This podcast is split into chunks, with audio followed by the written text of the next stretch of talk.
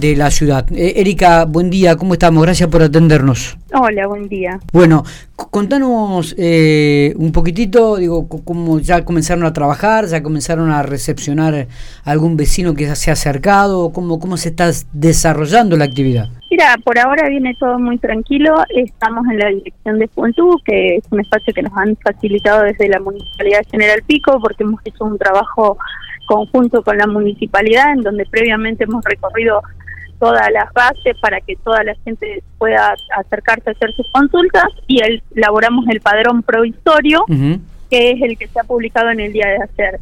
El objetivo del padrón provisorio es que todas aquellas personas que necesiten una vivienda puedan corroborar que se encuentren en el mismo.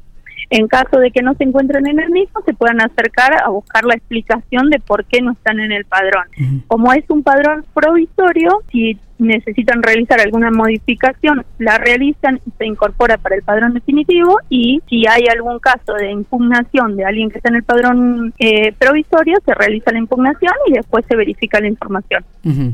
Digo, y, un padrón que, que llevó su tiempo confeccionarlo, Erika. Fue mm, en cada una de las cinco localidades que lleva el Mi Casa 2, hicimos un trabajo exhaustivo, revisando familia por familia que tuvieran toda la documentación en, en condiciones. En Santa Rosa también nos llevó muchísimo tiempo, porque mm, eh, nosotros nos tenemos que asegurar que todos aquellos que tengan una necesidad de una vivienda cumplan eh, con toda la documentación para que puedan participar del sorteo. Ahora lo que queda es mucho más ágil porque ahora lo que nos queda es eh, la elaboración de estas correcciones que, se, están, se realizan el día de hoy y mañana y finalmente eh, la publicación del padrón definitivo y sorteo. Erika, buenos días. Matías Oporto te saluda. Hola, Matías. Vamos a suponer, estoy en el padrón. Ahora, ¿tengo que hacer algo? Si estoy en el padrón, no. Tengo que esperar en mi casa eh, eh, que me, se publique el padrón definitivo. Siempre y cuando yo no haya visto a alguien que considero que, es necesario impugnar. Si considero que alguna de las familias que están en el padrón es necesario impugnarla, eh, sí me tengo que acercar hasta la Dirección de Juventud hoy y mañana de 9 a 13 para realizar la impugnación. Si no estoy en el padrón, tengo más de 15 años de residencia, yo o mi compañero, porque se toma la edad de los, eh, de los adultos en el grupo familiar, em, me, y, soy un grupo familiar, me acerco a la dirección de juventud a consultar el Bien. Está bien. Eh, ¿Cuáles son esos motivos por los que alguna persona no debería estar dentro del padrón provisorio y yo tengo que estar atento a eso para eh, para, para que denunciarlo o para que todas las personas que estén en el padrón sea correctamente que estén? Bueno, eh, primero y principal que tenga vivienda propia. Si tiene vivienda propia no puede estar en el padrón. Si no es un grupo familiar tampoco puede estar en el padrón. Y si tiene menos de 15 años de residencia anterior y continua, o sea, de, eh, de hoy para atrás 15 años, no puede estar en el, en el padrón. Esas son los, las causales por las cuales una persona puede salir del padrón. Erika, ¿y qué se considera un grupo familiar exactamente? Un grupo familiar es una persona que tenga eh, niños o niñas a cargo, un matrimonio legalmente constituido con o sin hijos o un concubinato con hijos. O sea, por ejemplo, una mamá con sus niños es un grupo familiar, un papá con sus niños es un grupo familiar. Bien, y después las parejas también obviamente, ¿no? Las parejas si no tienen grupo, si no tienen hijos a cargo, solamente si están casados. Bien. Eh, vos dijiste que, o sea, Matías te preguntaba que qué podía, quién podía impugnar, ¿no? Que, que, bueno, dijiste esto. ¿Qué pasa si yo estoy en el padrón, en este padrón provisorio, y alguien me impugna?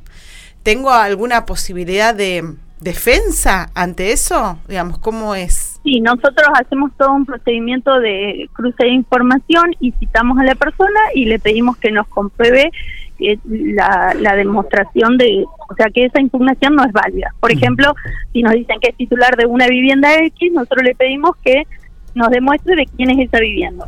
Okay. Bien, está bien. Después el padrón definitivo sale ya con la segmentación estas que hablaron en algún momento. Exactamente, el padrón definitivo se publica con segmentación y con el número que participan en el sorteo. Ah, perfecto. Bien, ¿cuántos segmentos son y qué incluye cada uno? Son cuatro segmentos, el mayor tiene, el, número uno, que es el que participa en, todos los sorteos, tiene el, aquellas personas que forman parte, que tienen más de 10 años de residencia, perdón, de inscripción en el IPAP. En el segundo padrón es, aquellos que tienen más de 7 años, el tercer segmento es el que tiene más de 3 años y el último es el que tiene entre 0 y 3. Bien, perfecto. De inscrito en el IPAP. Perfecto.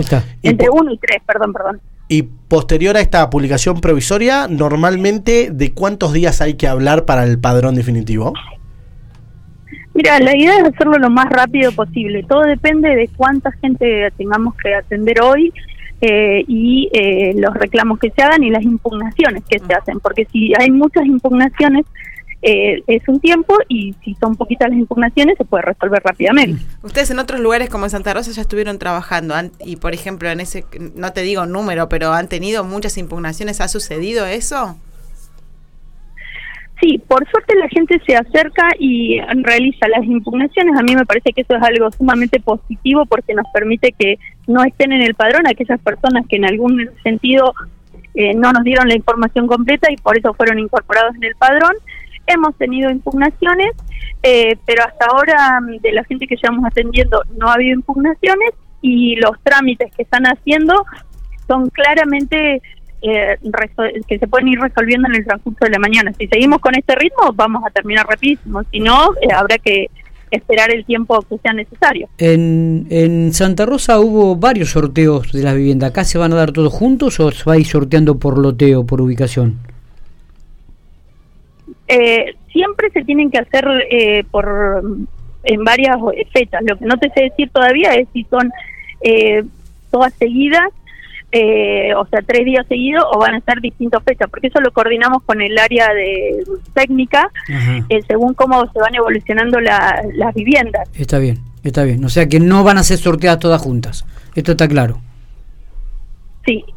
Perfecto. Erika, te agradezco mucho. ustedes van a estar hoy y mañana Exactamente, nosotros vamos a estar hoy y mañana en la Dirección de Juventud.